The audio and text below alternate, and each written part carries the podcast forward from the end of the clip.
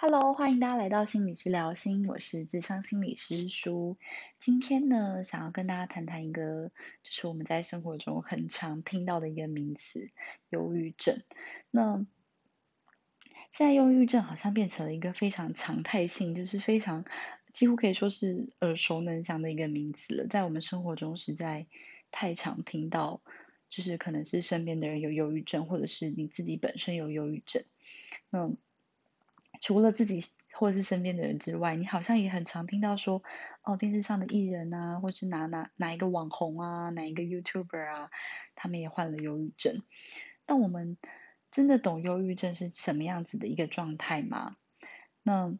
今天呢，这个主题呢，就是想跟大家分享有关于忧郁症的相关的迷思，还有一些真正是忧郁症的一个指标。那因为我自己是心理师嘛，所以其实对于忧郁症的这样子的疾病的了解，可能还是算是比一般人多一点点。那也希望今天的分享呢，可以破除那些大家对于忧郁症的一些迷思，然后可以让我们真正的去好好认识这个疾病。那这样我们也才有机会去好好的去照顾可能身边那些真的患有忧郁症的朋友们。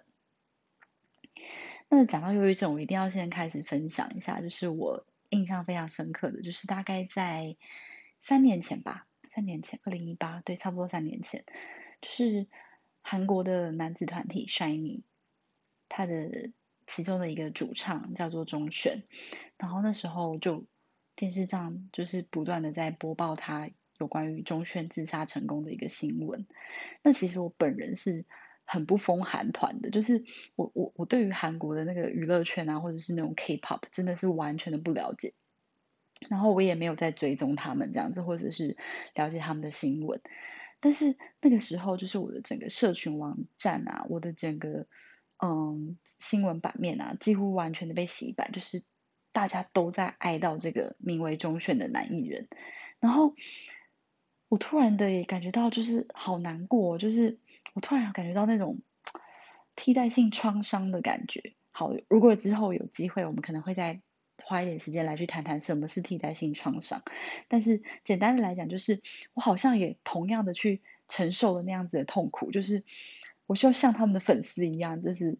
我也感觉到超级难过，然后我也不断的下意识的一直去。搜寻他相关的新闻跟讯息，就是我明明原本不认识他，但是在那个当下，我觉得我自己好像一个狂热粉丝，就是追踪他们很久的狂热粉丝，然后知道他自杀的消息之后，然后就超难过。所以那时候我几乎把他所有的整个社群软体，就包括钟铉他在生前的 IG 啊，或者很多的嗯表演的一些过程啊、影片啊，全部都看了一遍。然后当然，就是也有很多很厉害的网友，就很厉害的去搜集了他生前其实都有一些忧郁症的一些迹象的一些证据，这样子。那当然，我看到就是最多最多就是很多人去叹息跟哀悼这件事情，就是怎么就是怎么就这么可能看起来那么阳光健康的一个人，怎么就因为这样子的一个疾病，然后轻易的离开了，然后。忧郁症到底是个怎样恐怖、这么残忍吗？这么残忍的一个疾病，然后这么轻易的就把人的心生命给带走了。那就是对于这件事情，其实我是印象很深刻的。然后也是因为那时候钟铉自杀这件事情，其实我记得那时候我好像还是实习心理师吧，就是那时候我还在实习的过程中。所以那个实习过程中，其实简单来讲，就是还是很不成熟的一个心理师啊。所以我自己也觉得，在那个时候，我自己觉得啊，这样的一个疾病，或是这样子的一个这样子的一个就是自杀成功的讯息，对我来讲也像我就像一般人一样，非常的冲击，就是去面对死亡这件事情。但我很幸运的，就是我那时候是一个实习心理师，所以。我刚好就借着这样子的一个机会，然后去好好的、更深入的去了解忧郁症这件事情。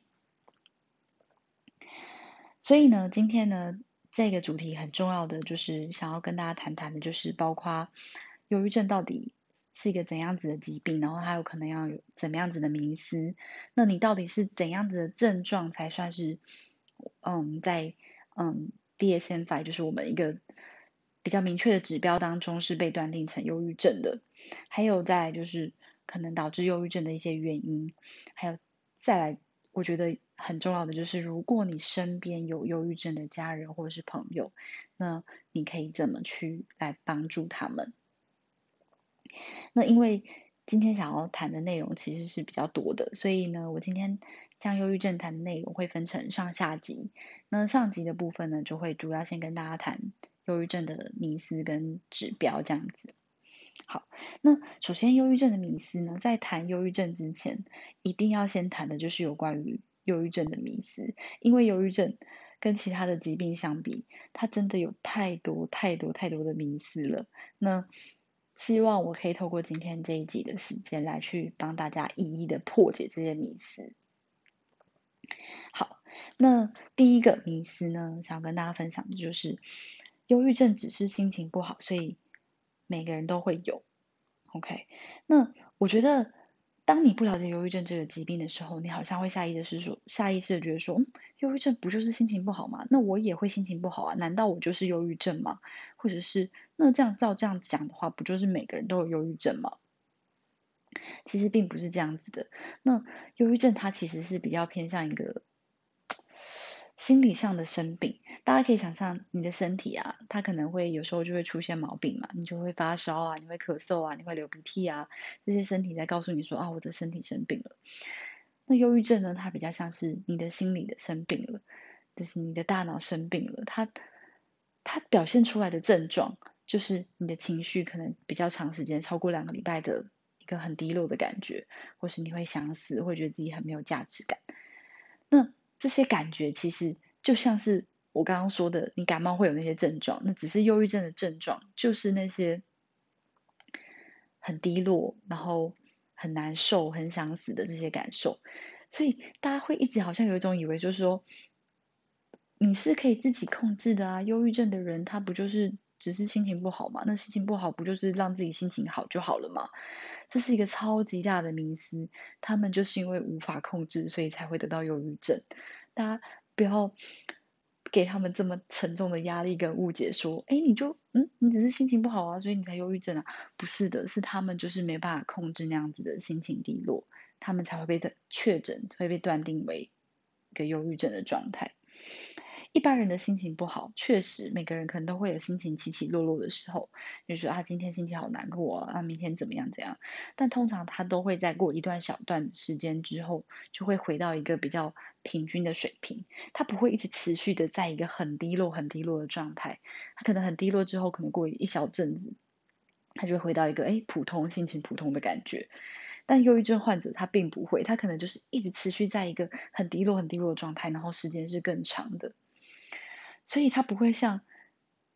所谓一般人一样，就是好像过一阵子就好起来，就是不是不会的。他会一直让自己的心情在一个很低的状态，那是因为他的心理生病了，他的大脑生病了，这是他没办法控制的。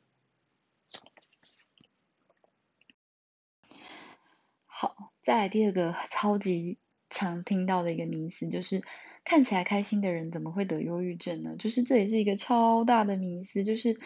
就像我前面刚刚讲的，忧郁症是一种疾病，它是一种心理上的疾病，它有可能是跟大脑生病了有关的，或是跟我们无法预料的生活中非常沉重、很巨大的压力是有关的。所以只要是人，他们都有可能得到。所以有些人真的看起来好像非常的乐观、活泼、开朗，但是他其实是患有忧郁症的。所以拜托不要再。有这样的误解，说，哎，他看起来很开心啊，他怎么会有忧郁症呢？因为这样子的一个误解，其实通常是会让大对方可以感受到更沉重的压力，就是会会更怀疑自己，就会说，哦，对啊，为什么我明明就是好像很开心的，但我怎么会忧郁症？就会那个自责的情绪又会更大更大。所以，任何人在我们很长的人生里面，都是有可能得到忧郁症的。所以。不是好像看起来很开心、很乐观的人就不会得忧郁症，或者是看起来很悲观的人就一定会得忧郁症，这绝对都是没有一定的。只要你生而为人，你都有可能患有这样子的疾病。那第三个想要跟大家分享的名词，其实我觉得跟前面两个也有一点点关联跟相像，就是忧郁症是可以自我控制的嘛，想开一点不就好了？那就如同我刚刚前面说的，忧郁症是一种疾病，那我们是没有办法控制自己不生病的。我们的身体会生病，心理也会生病，但是大家能想象你有办法控制自己不要咳嗽吗？你真的没办法去控制你的身体不要咳嗽，所以忧郁症是没办法自我控制的。所以我记得前阵子早上有一个新闻是说，就是吴宗宪艺人吴宗宪就说，哦，忧郁症就是因为不知足，然后就被被骂爆了嘛。对，确实，真就是拜托不要再觉得忧郁症是不知足或者是想不开了，因为这不是他们能控制的。好，那第四个，忧郁症有需要吃药吗？那既然是疾病，就会有相对应的药物。就是你既然想要去控制住这样子的病，吃药绝对是一个很必要的辅助之一。就像你咳嗽、你感冒、你咳、你你流鼻水，你想要透过吃药来让自己赶快好，一样的感觉。那忧郁症也是，就是除了搭配心理治疗之外呢，吃药也是一个很重要的一个辅助。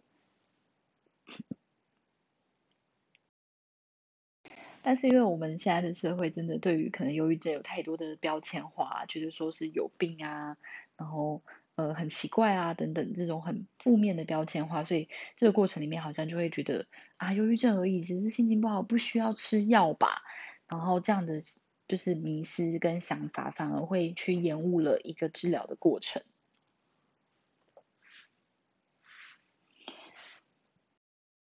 好。刚刚讲了那么多，那么到底怎么样子才算是忧郁症呢？那接下来就是除了破解我们刚刚说的忧郁症的迷思之外呢，我们也要来就是谈谈说，就是到底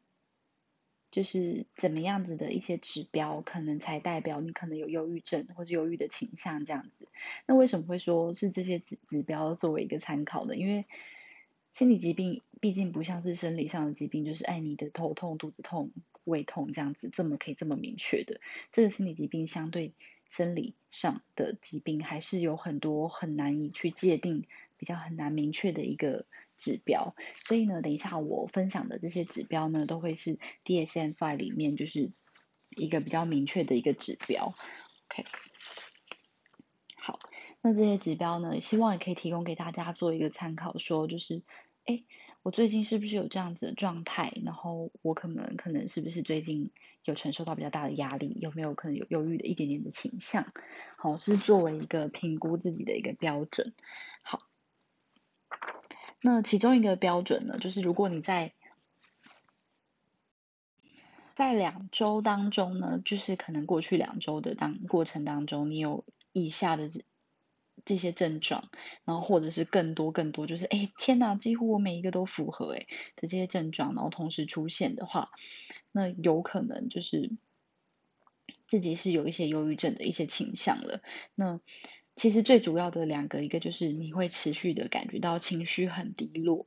然后就是有一种很忧郁的情绪，就是心情的水平好像跟过去不一样。我以前心情不好不会这么久啊，怎么这次心情不好，这个低落的感觉好像我都开心不起来，哦，就是开心不起来的感觉，失去那种兴趣或失去愉悦感，这是一个蛮重要的一个指标。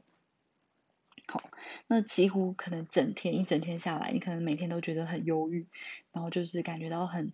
很悲伤啊，很空虚啊，然后也觉得很无助，然后或者是别人观察到你说，好像哎脸色看起来都非常的不好，而且几乎看起来都在哭。那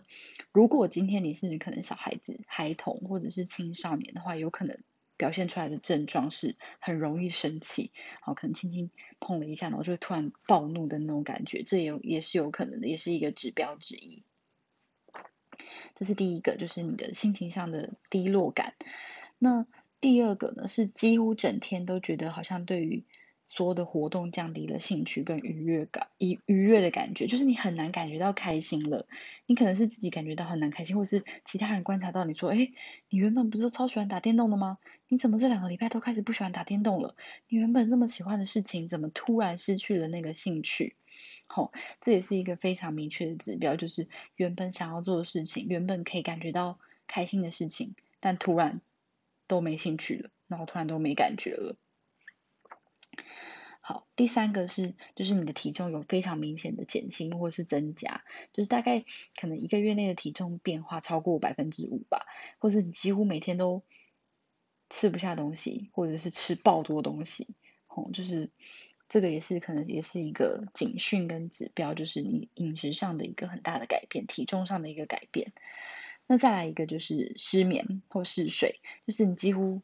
比如说。平常可能至少都可以睡个六七小时，然后但现在你可能只睡个三四小时，而且还会一直醒来，然后或者是你几乎一整天都在睡，但是你还是觉得很累。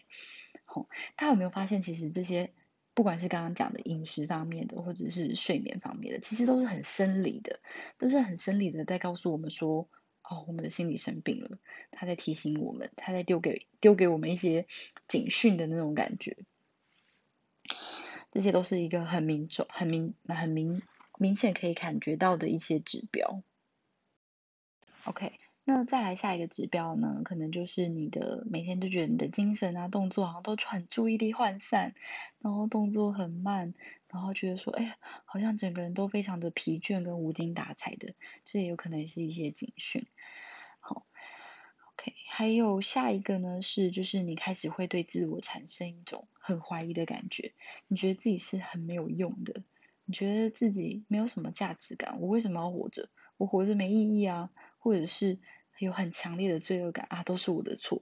他们会这样都是因为我害的，哦，可能会达到一种类似像妄想的程度，就是可能大家会觉得，哎，跟你无关啊。但你怎么会觉得说啊，都是你的错，都是啊，都是我害的，因为我在这里，所以他们才怎样怎样怎样怎样，发生很悲惨的事。要是我不在这里就好了，要是我死掉就好了，就是会有很多很多的自责跟内疚的感觉，然后你会觉得变得很犹豫不决，然后会觉得好像整个人卡住了，整个人停住、停滞住的卡住的感觉。然后再来一个非常重要的一个指标，就是你会反复的想到死亡。就是其实忧郁症是很很痛苦的，因为大家可以想象，就是我刚刚讲的这些指标，你随便有一项，你都会觉得够累了。那更何况就是忧郁症的人，可能在这些指标当中，几乎是可能很多项都是符合的。那在这过程中，其实是非常非常痛苦，因为你不断的在自我怀疑，然后你在外观上可能也看出一些改变，然后你也睡不着，吃不下。然后或是相反，睡很多吃太多，然后可能整个人好像就是怪怪的，整个人就是不对的，所以是非常痛苦的。那这个痛苦的酿成的一个很重要的一个指标，就是会很想死掉。为什么我要这么痛苦呢？我这么烂，为什么我不去死就好了呢？就是会有这些指标，会让你去更想到死亡这件事情。你不只是害怕死亡，你甚至可能会反复的想到要怎么去死。怎么去死？你要想，我想要用跳楼的方式，我想要用，我想要用被车撞死，好，就是各种方式自杀的一个计划，好，或者甚至有一些自残的举动，这些其实都是忧郁症的一些指标。所以，当大家今天可能观察到你好像觉得自己有点不对劲，然后又刚好都符合我刚刚谈的这几项指标的话，就是。就是很有可能就代表着你可能有忧郁的一些倾向了。当然，真正的评估啊、诊断啊，还是要由精神科医生或者是身心科医生来去给你做比较详尽的评估。那我相信这个过程一定是非常辛苦跟不安的，就是你那个自我怀疑、那个内疚的声音，大家可以想象，就是你就是一个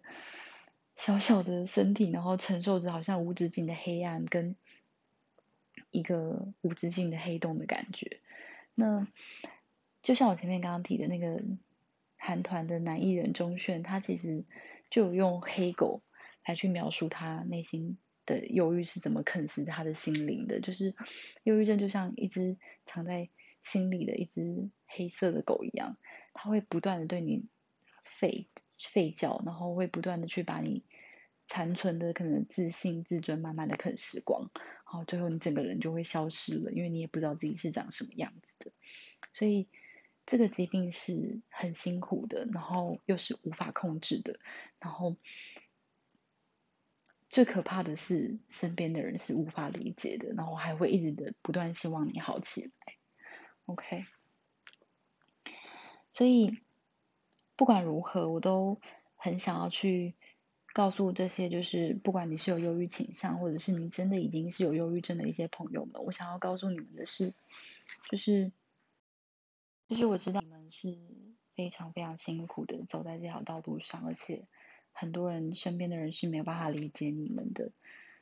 我都可以理解这件事情，但是我还是想告诉你们的是，你们并不是孤单的，因为真的有好多好多人在跟你承受很类似，甚至就是甚至真的已已经因为这个疾病而离开了。所以，我想要告诉忧郁症的朋友们，就是你们真的已经很勇敢，就是你今天还能好好的活着，然后听到这集 podcast 的录音。我觉得你都已经是最勇敢的那一个了，所以虽然你们很辛苦，但是我也想要希望就是是让你们知道，也有很多很多人是试图想要去理解你们的，就像是我，我今天想做这集 podcast，我也很希望更多人可以了解忧郁症这样子的一个疾病，然后它怎么去影响我们的身体、身身体、心理的感受。那我相信这个过程。都会让我们这个社会对于忧郁症是更多的理解跟更多的友善的，但是这条路上当然是很不简单的。那每一个正在经历忧郁症痛苦的你、你们，或是你你是身边有这样子的朋友，我想要跟你们说的是，你们真的比平常人还要更勇敢。那。我是绝对不会轻易说加油的，因为我相信身边已经有太多人、太多人跟你说加油。我只想要希望你们可以可以听到的，反而是你不要这么努力，就是你不用加油，你就是已经加够多油了，好不好？因为就是我知道很多很多忧郁症的朋友，他们其实都是非常辛苦的，就是他们就是不断的接受到身边说：“好了好了好了，加油啦，好了再努力一下啦。”这样子，殊不知其实。他们心里想的是：我还不够努力嘛？我都已经努力到极点了，我真的努力到不行了，我还是无法控制啊！所以这个加油通常都是更沉重的。好，我想要跟大家、跟忧郁症的朋友们说，就是我知道你们真的已经非常非常努力了，辛苦你们了。我希望你们可以不要那么努力，不要再那么加油了，给自己一个放松的机会。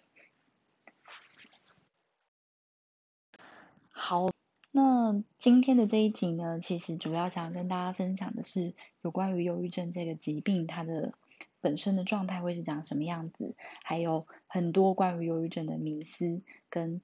就是真正可能被确诊为忧郁症的一些指标方向。那我在下一集忧郁症的这个分享当中呢，会去更详细的说明说，